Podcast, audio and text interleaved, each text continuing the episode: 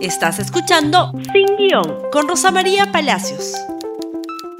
Muy buenos días y bienvenidos nuevamente a Sin Guión. Y hoy día vamos a hablar, por supuesto, de la resaca del segundo debate. Ayer hablamos del primero y, por supuesto, mañana inevitablemente saldremos al aire para hacer el resumen del tercero y el resumen total. Hay que empezar por donde empezó el debate. El señor Vega Antonio decidió irse hizo un acto de protesta pública y se fue. Dijo que el debate no garantizaba la democracia, lo cual no es verdad. Francamente, no estaba preparado, no entendió el formato, no quiso estar jalado con cero porque no participó.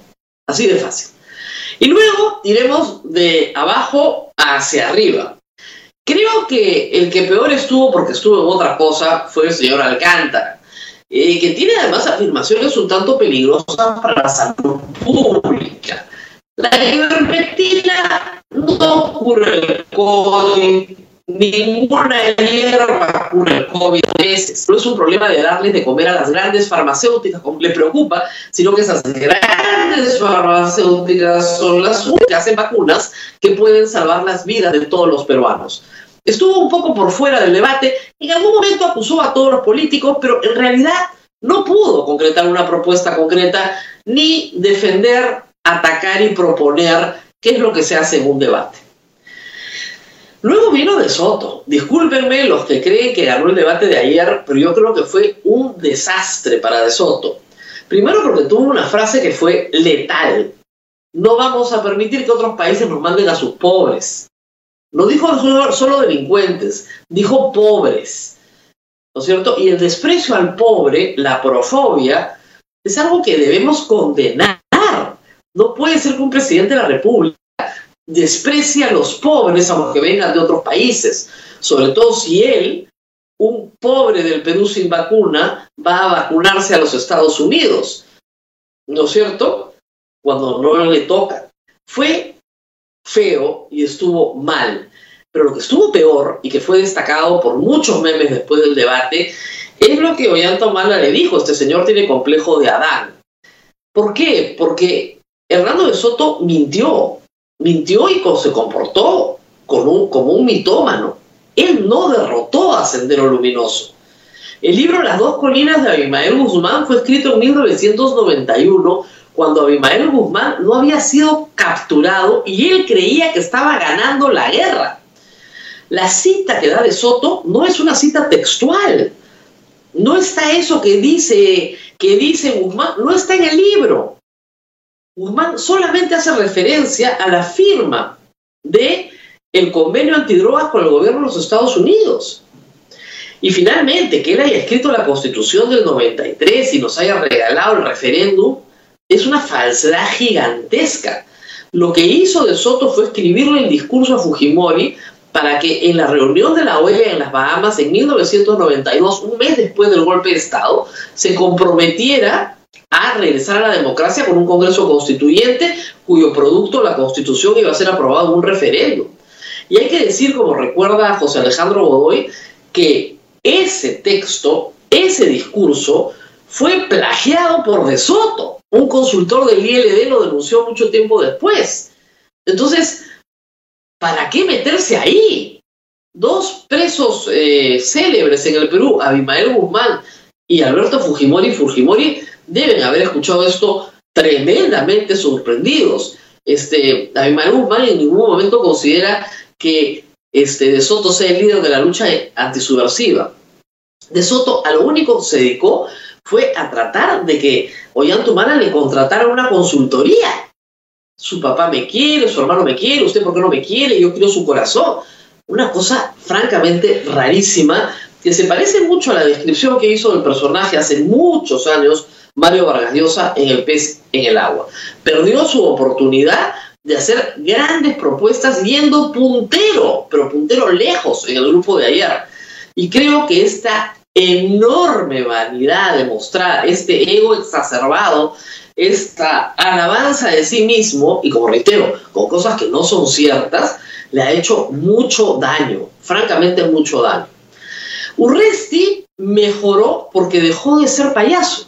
No se comportó como se comportó en América Televisión, se centró en sus propuestas de seguridad nacional, gritaba, sí, gritaba como si estuviera en un cuartel cuando hablaba de su toque de queda, nadie entendió qué cosa es un toque de queda para delincuentes, el formato no le acomodó, pero por lo menos repitió una y otra vez ideas fuerzas que él quería llevar al debate.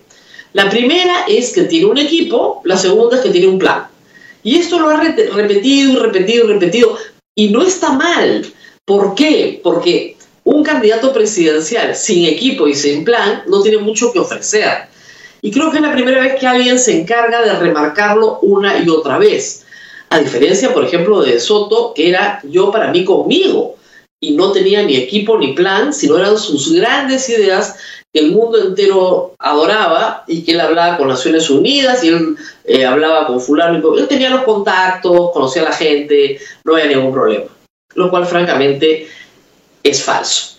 Pasa ya de lo fanfarrón cuando uno está en un debate presidencial. Y finalmente, quien creo que ganó el debate fue Ollantumala. Pero Ollantumala también cometió un error.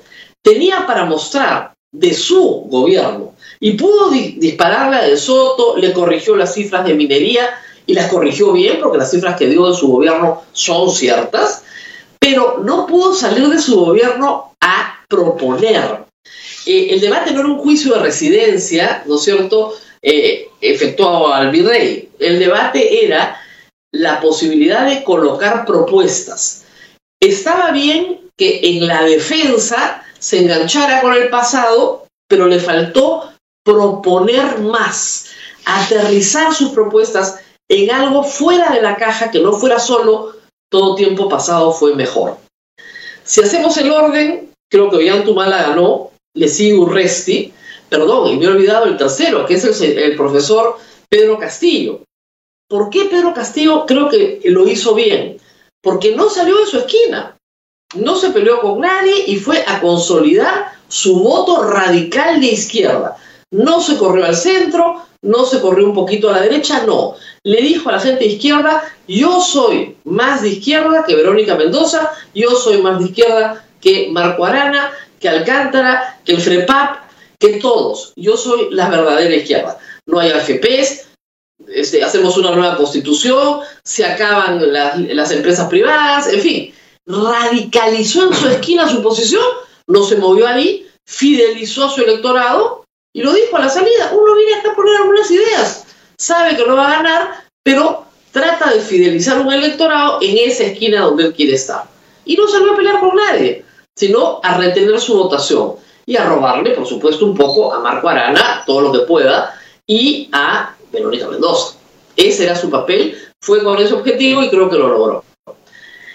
Entonces, Humala, Urresti, el profesor Pedro Castillo, Hernando de Soto, creo que no fue su noche, le pasó como a Forsyth, se fue desarmando, y luego tenemos ya al señor Alcántara y finalmente al ausente, Abel Antonio, que va con cero por no presentarse al examen.